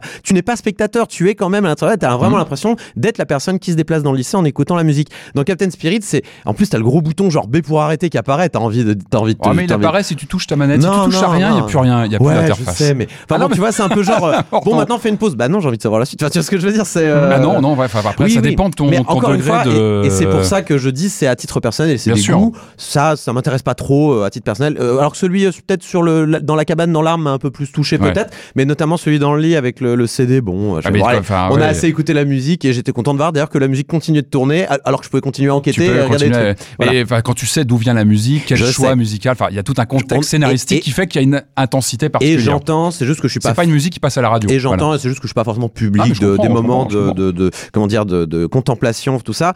Euh, alors moi quand même j'aimerais euh, toucher aux quelques points négatifs. Euh, Il y en a quelques-uns malgré tout, euh, malgré quand même la qualité générale. C'est le fait que bon bah c'est un jeu d'aventure et on clique sur tout pour trouver comment progresser dans les choses à faire. Alors il y a des choses qui sont assez évidentes. Mais j'ai mis un temps fou à trouver la dernière partie du costume et ça m'énervait Mhm. euh, parce que j'avais le sentiment que ça me bloquait une partie de plein d'actions que je pouvais faire euh, tant que tant qu'il vous manque une partie du costume grosso modo dans la tête de- du gamin vous n'avez pas de pouvoir techniquement donc euh, voilà il- j'étais un peu je me sentais un peu frustré parce que je savais pas où aller je savais plus où aller et il manque peut-être ce, cet aspect guidage un peu invisible qu'on pourrait avoir dans Mm. d'autres types de jeux et qui peut-être manque là on est vraiment dans une boîte à jouets et on dit bah amuse-toi mais ouais mais bon j'aimerais bien que vous designiez un moyen pour que je m'ennuie pas non plus donc une aide invisible j'aurais voulu une aide invisible tu vois un oui, peu- façon, après, façon les éclairages dans Voilà. C'est euh, exactement aussi ouais. d'avoir un. C'est un grand mot, mais un petit challenge aussi, hein, de Je suis se creuser les méninges. Y Ça a- fait longtemps. hein, Il y a dans un bon et mauvais d'aventure. challenge. Faire du pixel, c'est l'équivalent du pixel hunting en 3D. Ouais, hein, ouais, bien sûr, bah, c'est- pas, c'est pas très intéressant. Mais c'est bien écrit. T'as toujours quelque chose à picorer dans les descriptions. C'est plutôt bien écrit. Ça manque quand même parfois, à mon sens, un fil. En fait, il y a des moments de vraie,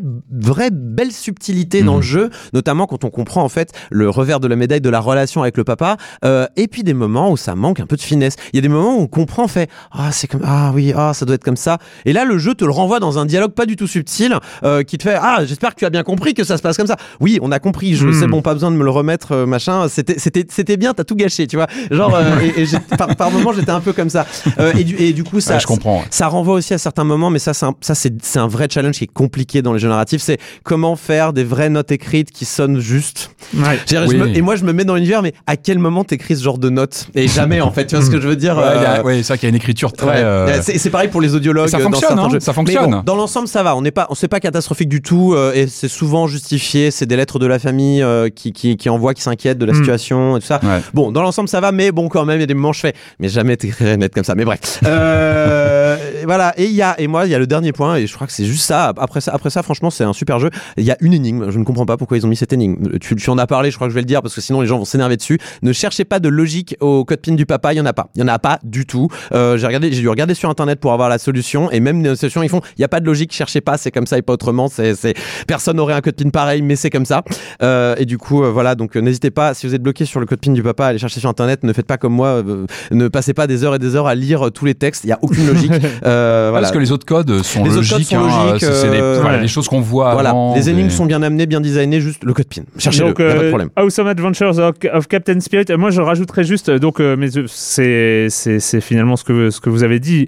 C'est, je trouve que qu'ils ont vraiment amené, et en fait, je m'attendais pas à ce qu'ils amènent quelque chose en termes de game design, en termes de level design. Je pensais vraiment avoir une sorte de super épisode de Life is Strange, euh, annonciateur de Life is Strange 2, enfin, un truc, euh, on avait vu la bande-annonce, un enfant et tout ça. Je trouvais que déjà l'univers était très compatible avec, euh, avec Dontnod et que euh, je savais qu'ils allaient être bons. Enfin, je, je, je ne, mais je m'attendais pas finalement à retrouver, à, à- à trouver une, une variation euh, finalement de, de gameplay aussi euh, importante parce que pour moi l'aspect capital c'est le monde ouvert. Oh, Il y a, il y a eu un petit échange, ça ça- ça m'a fait rire parce que c'est vraiment pour moi ce que ce que j'ai noté, c'est que c'est un monde ouvert, Ouais. c'est un petit, monde- c'est un mini monde Ouais, ouvert mini, comme ouais. comme tu l'as dit, mais c'est de réinclure la narration au sein d'un monde ouvert pas avec des évident, bonnes hein. idées, avec des bonnes idées, notamment les interruptions. Euh, les interruptions, c'est quoi? C'est on est en train de faire quelque chose, il y a quelque chose qui se passe, euh, qui est un, un téléphone qui sonne, euh, qui est le- dès le début le père qui appelle. Non mais c'est des petites interruptions. Ouais. Euh, euh, je veux dire dans un jeu narratif, C'est la- deux- ça arrive deux fois, ça arrive deux fois dans le truc quand même. oui, hein. mais c'est euh, ce que- c'est des idées comme ça Mm. qui me font dire que peut-être Ouais, Life is Strange 2 va aller chercher aussi euh, pas seulement une belle histoire, pas seulement des, Des beaux environnements, des, Des une belle hein. écriture, mais va aussi aller chercher dans le dans dans dans dans, Dans d'autres mécaniques dans, le- dans- dans les mécaniques. Pour moi, la mécanique la plus intéressante, c'est euh, il y, a, il y a cette euh, il y a cette gâchette qu'on peut appuyer pour déclencher euh, l'imagination, grosso modo. Ouais. Oui, et, oui, et c'est ça, vrai, ouais. et ça, c'est vraiment chouette euh, parce que ça, ça rajoute un peu de gameplay dans, le, dans la narration et ça, c'est. Exactement, et, et finalement aussi ce qu'apporte euh, le, cet aspect monde ouvert par rapport à une structure narrative habituelle, et c'est là aussi où je suis un peu en désaccord avec toi, Corentin, parce que je, autant je comprends dans- que dans Life is Strange, les, les aspects, je m'assois sur un banc et tout ça, bon, ouais, bon, d'accord, on va arriver à la fin de l'épisode. Euh, je- ça, je comprends, même si moi je l'avais fait, je m'étais Ouais. assis sur un banc, hein, c'est- mais, euh, Mais j'ai- une fois que j'ai compris, j'ai fait bon, bah, je me sors Eh, jamais sur des bancs. Les mecs, on est de la génération MTV, quoi, où les, les, mu- les, les films avaient parfois mais- un, Ouais, segment euh, musical euh, super marqué. Donc Mm. Mais là, mais là, finalement, je trouve que cet aspect monde ouvert, où, où, où- où l'important n'est pas tant d'arriver au bout euh, d'un- scénario, mais de profiter de, de, de, de, de l'environnement, de, c'est un truc de découverte à son rythme et tout ça. Et finalement, ce, ce, monde, ce monde ouvert, ne- moi, m'a détaché un petit peu de la contrainte du temps. Et c'est là où je rejoins ce que tu disais, Patrick, Ouais, et- sur l'épaisseur du temps, Ouais. où, euh, où finalement on arrive à la retrouver parce que on, on- j'ai beaucoup moins senti dans cet épisode, mais peut-être parce que c'est un one shot, peut-être parce que c'est. euh, Ouais, c'est très dense, très concentré. en J'ai fait. j'ai- j'ai moins senti l'appel de la fin. Hmm. Ouais, bien La- sûr. la- Ah, surtout, un, jeu. détail Ah, qui a- moi quand même, moi non, quand non, même. mais un détail important, c'est quand tu finis une première fois, tu reviens, en fait, tu peux revenir à ta. Oui, alors, on- Tu peux continuer, en fait. t'as- tu Ça- reviens, en gros, à ta Ouais. dernière sauvegarde. Enfin, c'est pas une sauvegarde, mais tu reviens peu avant la fin, donc ça te laisse la liberté Ça- d'aller euh, remplir d'autres. Et, et ça, c'est ça, objectifs. ça, c'est aussi un petit défaut, c'est que tu- on peut déclencher la fin par inadvertance. et ça, ça m'a un peu saoulé. Ouais, mais, euh, tu, continues en sachant que Oui, tu, tu joues avec mais le, le vois, temps. De toute façon, c'est- aussi une le- thématique hein, de, depuis Ouais. les, les débuts de Life is Strange, c'est de jouer aussi avec le temps. C'est le si mini, sentiment qu'avait Erwan pour euh, Détroit, c'est j'avais le sentiment d'avoir raté euh, mon truc. Alors non, que, mais alors, non, mais mais je non, on va sais, pas je revenir là-dessus, Non, Corentin. non, Non. c'est quand même le mini sentiment que j'ai fait ah mais non mais ah mais non je voulais pas déclencher Ah, ça. mais Ah mais non. ce qui est bien, c'est qu'on te la laisse la mais tu reviens, tu Non, reviens non, pas. Si t'as non, pas envie, tu pas reviens Et C'est pour ça, pas, que pas. c'est beaucoup moins grave. Non, mais c'est pour ça que c'est beaucoup moins grave. On peut recommencer immédiatement. Et euh, c'est aussi là-dessus. Moi, je suis d'accord avec toi, Arwan. On, c'est- on est moins euh, appelé à finir le jeu, même s'il y a Ouais. cette liste de choses à faire que tu as envie de finir Mm, quand même. mm. Euh, mais Ah oui. euh, c'est pour ça que je suis pas du tout critique sur le- les aspects, euh, comment dire, euh, contemplatifs. C'est que un, ils sont complètement, euh, comment dire, facultatifs. On n'est pas obligé de les faire. Et de deux, bah, c'est mon goût à moi personnel. Je, je suis pas très fan de ces moments-là, mais je suis très content que des gens puissent en puissent aimer. Ah, T'as envie d'en savoir plus Mais quand même quand dans, même, dans cet Les moments univers. contempla- contempla- contemplatifs, il se passe pas énormément de choses en termes Ah non, je, narratifs. je crois que tu parlais des, des Ah non, non, non, non. objectifs euh, plus Non, ou non, non. moins. Tu parles euh, vraiment, mais- genre, tu t'assois sur le lit, tu regardes le plafond. Ah oui, non, c'est vraiment. On peut les profi- pro- on pour peut- moi, c'est profiter de, de, bah, de l'univers du jeu, quoi, en fait. Et ceux qui trouvent ça beau C'est tellement à contre-courant de- des Ouais, tendances générales Je suis actuelles. d'accord. Enfin, je Et- trouve que se laisser le temps. euh, Et c'est pour moi, c'est pas un défaut de le mettre. les choix musicaux Ceux sont qui aiment... quand même- Ouais, ah non, non, ils sont magnifiques, ah, je suis d'accord. Ah, et, ceux qui trouvent ça bien le font, et ceux qui trouvent pas ça bien comme moi le font pas, et c'est pas un drame, quoi. Donc y a aucun souci. Moi, je, je suis pas du tout sévère sur ces trucs-là. Ouais. Mais C'est quand intéressant, même, ça- et quand même arrivé. euh, Enfin, ils sont forts euh, sur la narration du quotidien.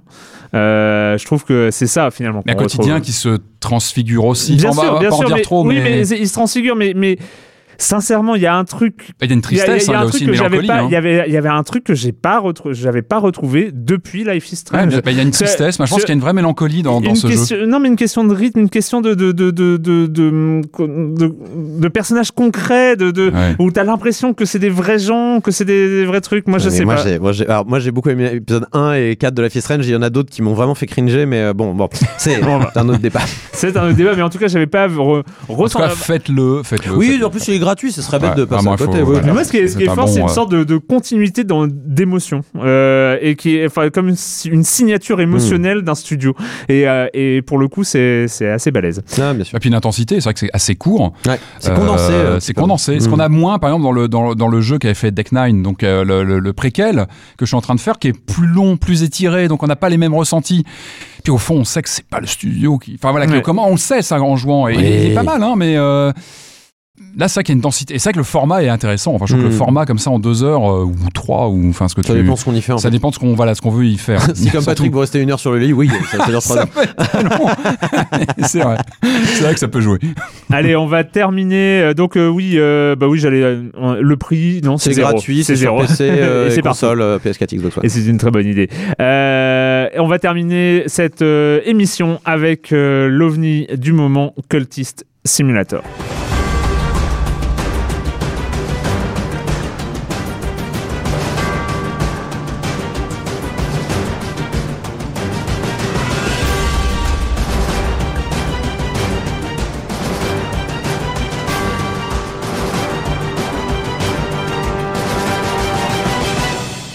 Alors franchement, j'ai hésité. hein. J'ai hésité. Alors déjà, j'ai hésité à y jouer. Euh, il m'a fait peur longtemps. Euh, je l'avais sur mon bureau d'ordinateur. J'avais vu les vidéos, j'avais vu euh, quelques gens en parler et, il me faisait peur. Il me faisait très envie. Et, après, j'ai commencé à y jouer. Et là, j'ai toujours, j'ai hésité à en reparler. Donc j'ai recommencé à y jouer. Et là, je me suis dit non, je peux pas en parler. Et, en fait, il faut que j'en parle. C'est Cultist Simulator. Alors Cultist Simulator, c'est un jeu qui a été kickstarté en septembre 2017. Alors point notable, il faut le noter, la livraison prévue était en mai 2018. Il a été livré en euh, juin 2018. Donc euh, c'est euh, pour Ah le ouais. coup, on est on, est quand même, voire même en mai 2018. Je me demande même, même s'il n'était pas sorti en fin mai 2018. Euh, il a été kickstarté à plus de 200%. euh, il a récolté 80 000 livres et il a été surtout kickstarté sur le nom de son créateur. Son créateur, c'est Alexis Kennedy, qui a créé auparavant Fallen London et on en avait parlé dans Silence on joue Sunless Sea, qui était une sorte de roguelike narratif euh, à base de bateaux et de dans la nuit et tout ça, qui était très impressionnant, mais un petit peu euh, un petit peu obscur, enfin en, ter- en termes de narration. Sun- Et surtout- Sea, hein, ça obscur. Voilà, et, et, euh, surtout, et tout comme euh, Cultist Simulator, il était non traduit, hein, donc c'était euh, vraiment de, et c'est de l'anglais littéraire, c'est euh, voilà, donc euh, c'est déjà le premier investissement sur Cultist Simulator parce que peut-être que le reste du discours vous fera très envie, mais c'est de l'anglais c'est de, la- hein. de la narration et ça peut jouer. Je sais que ça rebute pas mal de gens. ouais. Voilà, donc euh, je préfère le préciser. euh, Peut-être qu'il sera traduit un jour, j'en sais rien. D'autant que les premières ventes sont plutôt euh, sont, plutôt encourageantes. Hein. Euh, Ils tablaient sur 30 000, ils en sont à 50 000, ce qui est euh, pour un jeu indé, tout ça, c'est pas, c'est loin, loin d'être d'être négligeable. Euh, donc voilà. Alors qu'est-ce que c'est Cultist Simulator Bonne Alors chance. Voilà, bonne chance. Euh, alors déjà, ça ressemble à un, TC un TCG, hein, donc un jeu de cartes à collectionner, parce qu'on a des cartes, on a une table, on a des cartes et il y a des choses à faire et on déplace des cartes et on les met des cartes à des endroits et, et tout ça. Donc ça, et et il y a des nouvelles cartes qui apparaissent, donc ça ressemble vraiment à, à- à ça. Mais c'est pas ça, c'est pas ça. Euh, alors voilà, il faut dire que la première euh, partie de Gen- Simulator que j'ai fait, je l'ai joué un peu à la façon TCG où je testais les combinaisons euh, de qui pouvaient marcher et, tout ça. Et j'ai joué un petit peu, hein, j'ai joué un peu plus une heure, deux heures, avant de me rendre compte que je ne comprenais absolument rien à ce que je faisais. Donc du coup, j'ai arrêté et j'ai recommencé. Et en fait, c'est là où je me suis rendu compte que bah non, c'était pas un jeu de cartes à collectionner, même s'il y avait une table et des cartes, c'est un jeu narratif. C'était, en fait, ça raconte une histoire. Ça raconte une histoire. On commence et on doit juste trouver un métier. Euh, On, on- on déplace juste une carte boulot. Euh, donc il faut être, je crois, euh, pas ambulancier, mais euh, gardien de, dans un hôpital de nuit. Et on le déplace dans la case job. Donc on prend sa carte boulot, on déplace dans sa carte job. Et là commence un timer. Donc en fait, le- la, la- la carte, l'endroit des boulots, c'est un rond. Et donc il y a un timer qui, Ouais. qui, qui- qui descend tout autour. Et quand on arrive au bout, eh ben on a gagné de l'argent et on se fait virer. Euh, voilà, ça commence comme ça, donc on a perdu notre travail et en fait, euh, bah, on, on va commencer à essayer. En tout cas, c'est ce que nous induit le jeu euh, à, à vouloir monter une sorte de, de culte, euh, de, de culte euh, De secte, en fait. de- de- ouais, ouais, voilà, c'est ça, de, de secte, un peu de magie noire, un peu, un, peu de, de- de mysticisme et de ce genre de choses. Et donc, voilà comment est-ce qu'on monte une secte en partant de rien. Hein, euh, c'est, euh, eh ben, il faut commencer par se renseigner, il faut commencer par, euh, euh, par euh, pour les nuls, rencontrer des gens, aller euh, trouver une librairie, euh, Ah oui. acheter des livres, euh, étudier des livres. Ah oui, en plus, tu- en avoir plus, du c'est une secte de savoir. magie noire, donc il faut oui, voilà, la magie c'est noire. ça. euh, faire attention à pas trop se faire repérer, parler en public, mais avec le risque de se faire repérer, euh, et ce genre de choses. Alors, qu'est-ce que c'est Cultist Simulator? Je reviens à, à cette première question parce qu'on sait toujours pas ce que c'est. Euh, alors oui, c'est un jeu narratif, mais c'est aussi un, un roguelike hein, parce que ben, on, on peut mourir. Pourquoi? Parce que on peut mourir parce qu'on n'a plus d'argent, par exemple. Parce que, eh ben, en fait, la case boulot, il faut continuer à la remplir. hein. C'est tous les jours Mhm. parce que chaque jour qui passe, parce que très vite, il y a un deuxième sablier, un deuxième rond qui, euh, qui a une, so- qui, qui diminue tout le temps. C'est le, le temps Ouais. le temps et chaque jour qui passe eh ben il faut une de l'argent. Il faut un argent par jour euh, bah, pour subvenir à ses besoins. Et donc en fait eh ben il va falloir aller au travail. Sachant qu'au travail ça fatigue quand même. Donc euh, on va gagner peut-être un petit peu plus d'argent que euh, notre be- nos besoins quotidiens mais cet argent on en aura aussi besoin pour acheter des livres. Mais aussi si on va au travail tous les jours et si on s'implique trop dans le travail bah finalement on va peut-être perdre toute envie d'aller ailleurs. Et finalement le jeu va peut-être se terminer euh, parce qu'on aura trop allé on sera trop allé dans un travail chiant et, Ouais. et- et qui qui, et qui va nous faire perdre notre passion et notre le cœur de notre vie. Alors oui, c'est un rogue, c'est un rogue, mais euh, c'est aussi un 4X. En, tout cas, c'est pas vraiment un 4X parce qu'il n'y a pas d'extermination, d'expansion et tout ça, mais il y a cette mécanique de 4X parce que ces timers sur les, les boîtes, et ben en fait, il va ça va se multiplier et il va y avoir le travail, il va y avoir le temps qui passe, il va y avoir le monde des rêves dans lequel on va aller euh, pouvoir explorer des univers, alors ou alors juste se reposer, reposer sa santé juste en passant une bonne nuit. Euh, il va y avoir aussi euh, des événements, il, va y avoir les études, donc on va pouvoir étudier des, des, des trucs, étudier un peu en absolu, étudier euh, sa, sa passion, étudier sa raison, étudier euh, des livres hein, qu'on aura acheté chez un, chez un libraire, qu'on aura trouvé la librairie, parce qu'il va falloir aussi étudier le chemin vers la librairie. Et puis il va y avoir d'autres événements, on va pouvoir parler à des gens, ça ça va être un nouveau, un autre timer. Donc Mais alors, c'est c'est quoi Par exemple, une personne dans le jeu, c'est une autre carte qui c'est apparaît une sur le autre carte. C'est une autre carte qui apparaît. Alors les personnes, il va y avoir des followers. Les followers, c'est euh, bah ça marche. Hein. Donc on, on fait une secte, on va commencer par euh, par avoir des, des followers qui vont nous accompagner pour explorer des Mhm. lieux aussi. Euh, et, et il va y avoir aussi des, des, des ennemis, enfin des gens qui vont enquêter, des hunters, qui seront un peu à, à- à chasser le surnaturel et donc chasser un peu nos, nos- nos agissements. Et si on fait pas gaffe, le hunter va nous trouver. Et donc en fait ça c'est assez marrant parce que si en fonction de ces activités, on va avoir des cartes malus Hmm. qui vont arriver. Alors ça, il faut, je vais aborder un point. Je, je pense que je vais pouvoir aborder que 10% de, de ce que j'ai découvert. Mais ça a l'air vraiment bizarre. Hein, mais, comme, mais, euh, mais, comme jeu. mais dans ces Ça cartes, dans, étonnant. dans- dans ces cartes qui vont finir par apparaître, il y a énormément de cartes temporaires qui vont avoir leur propre timer. C'est-à-dire ces comment cartes. J'essaie de c'est- visualiser. c'est une table, hein, c'est une table. C'est comme un jeu de cartes. C'est une table avec des cartes que tu disposes librement, que tu vas utiliser sur des timers en fait, sur des, avec des activités. Et en fait, des cartes vont apparaître, Ah oui, mais c'est ok. les, les cartes vont elles-mêmes avoir des timers. Elles seront soit austère. Austère. soit à l'écran, comme ça. utilisé dans, en, en 120 secondes, euh, comme l'érudition par exemple. Bah, si on va, euh, euh, on va pouvoir utiliser deux éruditions pour augmenter ses capacités. Ah oui, parce que je vous ai pas dit, c'est aussi un jeu de rôle. Ah oui. C'est un RPG, c'est-à-dire qu'on a des, des, euh, on, on a des stats de euh, un des niveaux de vie parce qu'on va pouvoir tomber malade et il vaut mieux avoir de la santé sinon bah on meurt. Euh, Il y a la raison, il y a la passion qui sont aussi des, des statistiques parce qu'on va pouvoir euh, par exemple utiliser sa raison pour gagner plus d'argent à son travail. Ouais. Euh, ce qui va nous permettre de, de, de faire autre chose, genre d'acheter des livres. Et, et on va gagner comme ça des caractéristiques, de l'argent hein, aussi. D'a- D'ailleurs, je sais pas si tu l'as précisé, mais on, on a une idée un peu du contexte scénaristique dans lequel on se trouve. C'est quelle époque, quel lieu, c'est dit ou pas Ou est-ce que ça a un- aucune importance Intuitivement, c'est victorien. C'est victorien? Ouais, voilà, on est, on est un peu sur du classique ou victorien ou Lovecraftien. Enfin, Ouais. voilà, dans, dans, dans, c'est du très 19e siècle en fait. Hein, Parce dans, que dans, quand dans, tu en parles, c'est étonnant, c'est la différence entre l'écran qui est plutôt austère pour moi et toi le film que tu te fais quand tu en parles. C'est c'est un- très cérébral. Enfin, tu, tu crées tout un. incroyable. Alors je reviens sur l'aspect 4X. L'aspect 4X, c'est quoi? Enfin, c'est tous les civilisations euh, sont basées sur quoi? C'est basé sur le one more turn.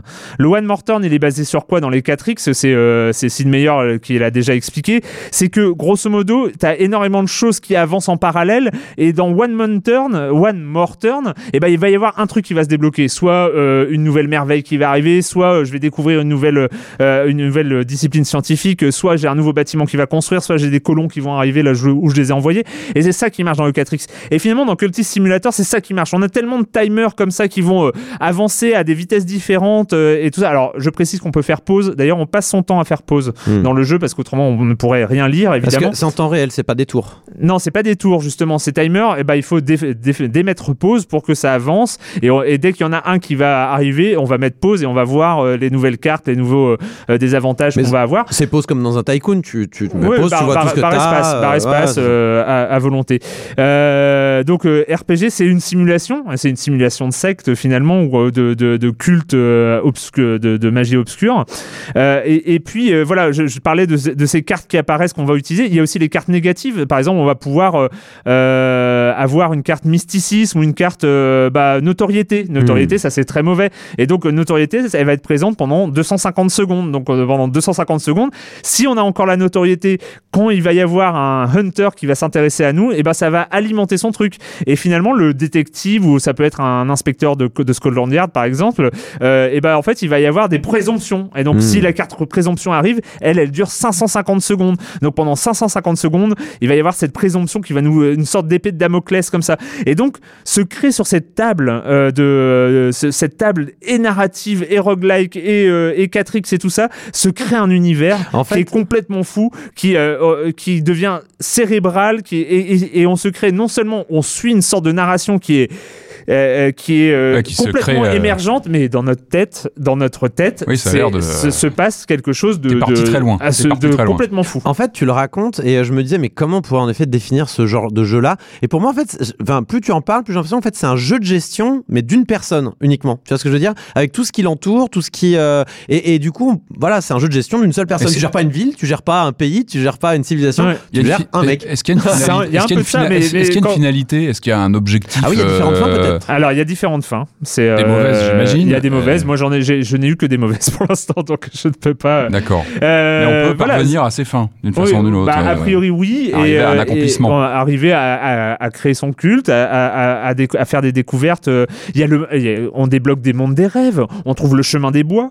euh, on trouve le, euh, on, on peut revisiter si on Bon, trouve on, le chemin des on bois. avait dit que on devait te débrancher un moment, on Non, devait faire signe. On, c'est on va... complètement taré. C'est c'est à quoi ça me fait penser aussi Ça me fait penser à Reigns, un petit peu sur l'idée avec les Mm. cartes comme ça, on fait gauche-droite, puis ah, bah, on rajoute la carte Oui, euh, bah, justement entrée du Mm. labyrinthe ou ce Ouais, genre de truc. et ça m'a fait penser à Reigns euh, là- là-dessus sur, ce- sur cette prédomination des cartes Ouais. et, et en fait ce, ce- ce- ce détournement des cartes et ça détourne les cartes pour aller chercher ailleurs et mais là ça mélange tellement de choses Euh, le, le- le seul truc c'est que c'est pas graphique c'est juste des cartes sur une table. Mais finalement, on se retrouve, ça, ça rajoute l'aspect euh, Lovecraftien. Ouais, euh, puis RPG, pen and paper, presque, Ouais, hein. voilà, c'est ça, où on, où on joue avec, avec des éléments et, et c'est euh, hypnotique, euh, vertigineux. Mm. Euh, ça, ça crée quelque chose.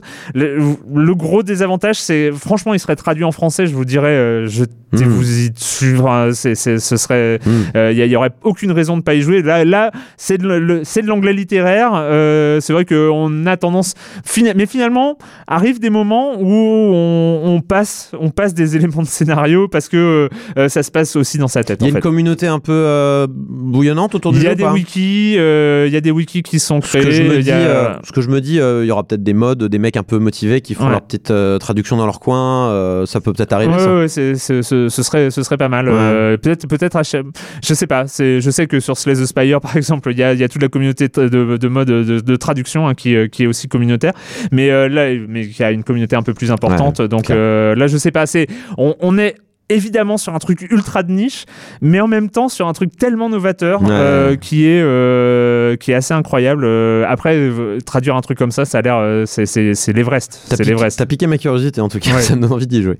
En tout cas, regardez, jetez, jetez, jetez-y un œil si, si, moi je, je, m'attendais pas à ce que coup ce soit aussi violent comme euh, PC uniquement PC uniquement à ma connaissance, ouais.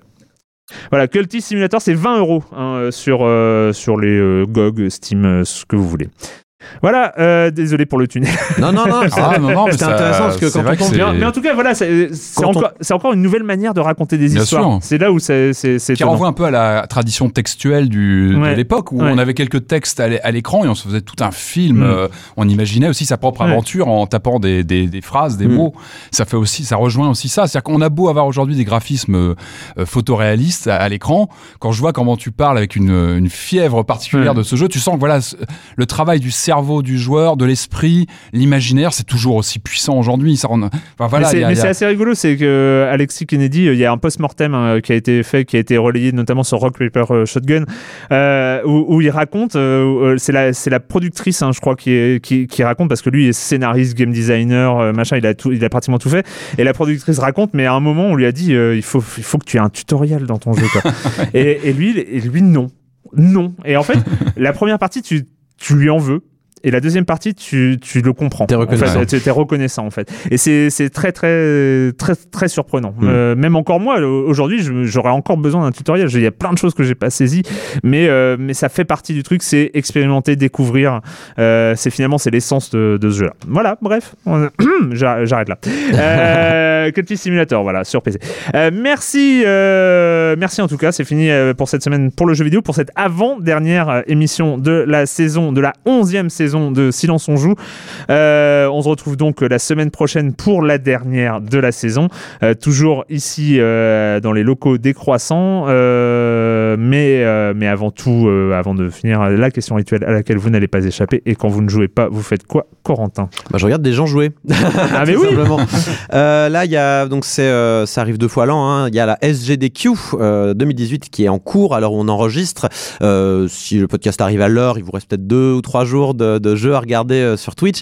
Donc je rappelle, hein, la SGDQ, il s'agit des Summer Games Done Quick. C'est la version estivale des Awesome Games Done Quick qui ont lieu eux en janvier.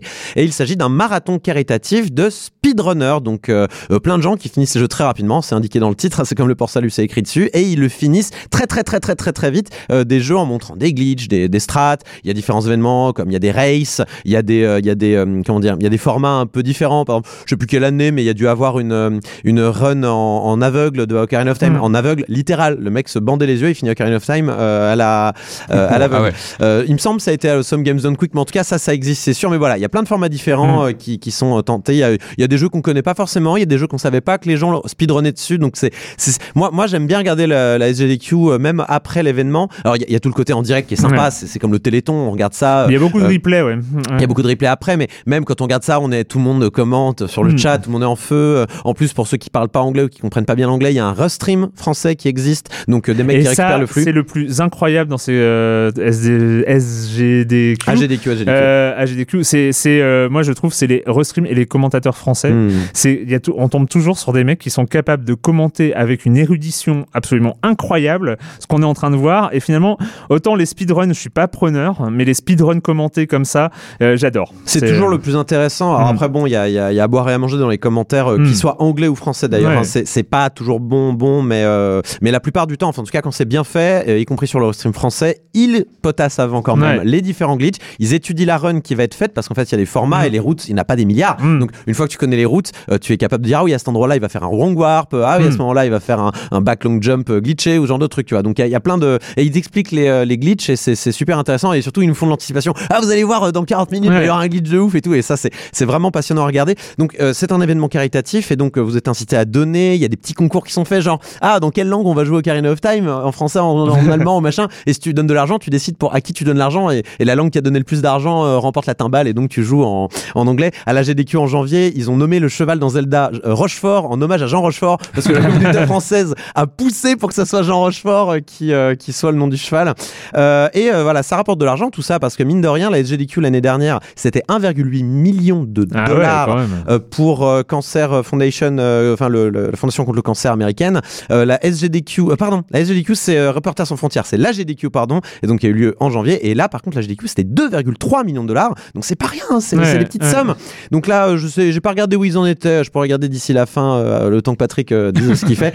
Euh, mais en tout cas, si je peux vous recommander une run, alors j'ai pas trop suivi cette année, je vais tout regarder en replay, je vais tout rattraper, mais j'ai vu celle de Majora's Mask 3D. Alors déjà les runs Oula. de Ma- Majora's Mask, les runs de Majora's Mask sur N64 sont folles, surtout quand vous connaissez le jeu parce que les mecs font Hmm. n'importe quoi. La run est assez longue, elle dure 1h20, mais alors Ah ouais, c'est font un jeu quand même en plus. Ah ouais, mais c'est vraiment particulier. hein. c'est vraiment passionnant. Regardez comment ils font parce que c'est des glitches hallucinants. En plus, ils en ont découvert il y a quelques années des, des encore plus dingues. Et le 3D, il dure 1h20, 1h30 aussi. Mais c'est totalement différent. C'est d'autres glitches et tout. Et c'est vraiment version 3DS, super intéressant. Ouais, 3DS, ouais, Ouais, ouais. Et du coup, ils ont corrigé une partie des bugs qu'ils connaissaient de la a version Nintendo 64. et ils en ont découvert d'autres, mais des encore plus pétés. Il y en Ah a une où ils cassent complètement le système de, de, de temps du jeu. Le jeu pense qu'on est le quatrième jour. Il pète un câble alors qu'il n'y a pas de 4 jours dans Majora's Mask, il n'y a Ah que là 3 là jours. Et, euh, et c'est vraiment passionnant à regarder. Donc, euh, je vous encourage, euh, même si vous avez raté l'événement, même si vous n'êtes pas Mm. là en direct avec la hype, euh, c'est un des mêmes, euh, vous pouvez euh, mater ça en replay. euh, c'est vraiment chouette. Je le recommande. C'est sur Twitch et c'est jusqu'à dimanche après-midi. Voilà. Merci Corentin, Eh Patrick. ben, euh, alors moi, quand je ne joue pas aux jeux vidéo, je lis des ouvrages euh, sur le jeu vidéo. Et en ce moment, je suis en train de lire un bouquin qui a pas mal fait parler de lui il y a quelques semaines, hein, lorsqu'il est sorti. Ça s'appelle Du sang, des larmes et des pixels de Jason Schreier. J'ai très très très très très très très envie de le lire. C'est passionnant, Mm. c'est publié chez Mana Books en France, donc en, en- en version euh, traduite. C'est passionnant, là, je, suis- voilà, je- j'en suis à Diablo 3. Mm. Lancement euh, très compliqué de Diablo 3. Il est passionnant ce bouquin parce qu'en fait, donc Schreier se- s'est rapproché de des, des, des studios, des développeurs qui ont connu, bah, comme c'est souvent le cas, hein, des, des, des, des, des genèses compliquées.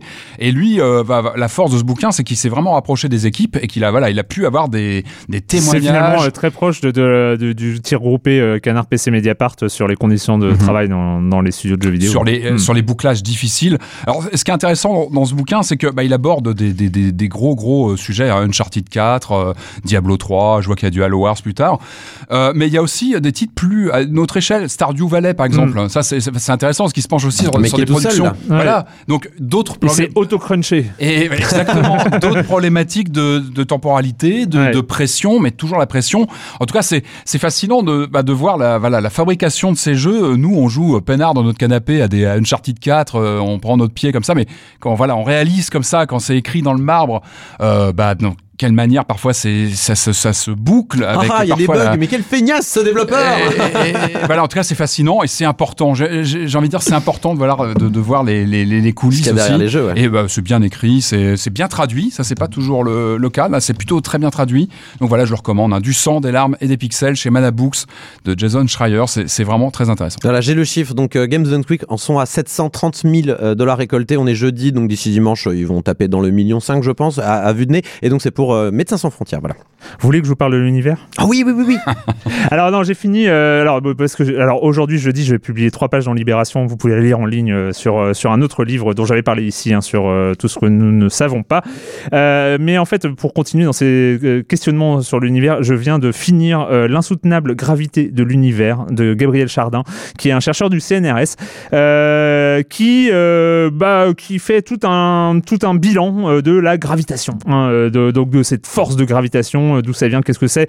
Euh, dans le dans le temps, on, on- on part d'Aristote, euh, on passe par Copernic, Galilée, Kepler, enfin tout tout Newton, tout ce- tout aussi, Newton hein, évidemment, hein, évidemment. donc toute ce- cette partie du 14e au 17e siècle très très important. Évidemment Einstein, évidemment la physique quantique, évidemment tout le Stephen Hawking, les trous noirs, les machins. C'est passionnant. On comprend un mot sur deux.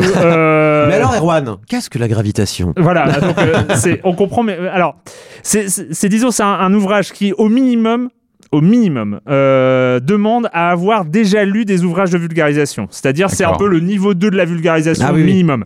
C'est-à-dire, il faut déjà avoir lu Stephen Hawking, euh, la, la brève histoire du temps, ou, euh, ou d'autres livres très bien de vulgarisation, mais pour avoir, ou avoir vu Cosmos, qu'on peut regarder sur Netflix. Enfin, avoir déjà des bonnes notions de la relativité générale et de la cosmologie. Même là, on comprend pas. Euh, moi, il y a des, il y a des, j'ai- tweeté des captures euh, d'écran de ce, de ce bouquin sur, euh, parce qu'il y a des moments où j'en rigolais tellement je comprenais que dalle euh, quand il est à, à- à expliquer le principe du rayonnement euh, des trous noirs, par exemple, qui est lié à une dissociation quantique en- entre particules antiparticules, ouais. voilà, et qu'il y, en a- il y en a une qui est vierge et tout ça, alors qu'on pensait que les trous noirs pouvaient pas rayonner, hein, forcément, par principe. Bref, il y, a, y a des passages comme ça où tu comprends rien, mais pourquoi ce livre? Est rigolo Pourquoi il est Parce rigolo qu'il faut un moment que ça soit rigolo quand mais même. oui, parce que et alors il est très, il est construit très bizarrement parce qu'on passe par des moments de, de doute hein, euh, sur sur nos capacités à comprendre de quoi il parle. Mais on arrive, on arrive à la toute fin à l'univers de Dirac Milne. Alors qu'est-ce que l'univers de Dirac Milne? Eh bien, c'est la théorie même de Gabriel Chardin, donc de ce chercheur du CNRS qui, avec son étudiant, a, propose un modèle cosmologique, hein, rien que ça. Unifié, tu veux Euh, dire? Voilà, unifié et, euh, et qui expliquerait notamment l'énergie noire et la matière noire. hein. Ah. C'est- si vous le savez, euh, la- la- en fait, si on, on regarde l'univers, euh, la matière noire et l'énergie noire, c'est 95% Ouais, c'est de l'univers. Ouais.